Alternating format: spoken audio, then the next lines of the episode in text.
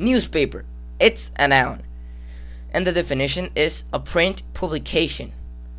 Uh, usually sheets that contain news or future articles, advisements, and correspondence.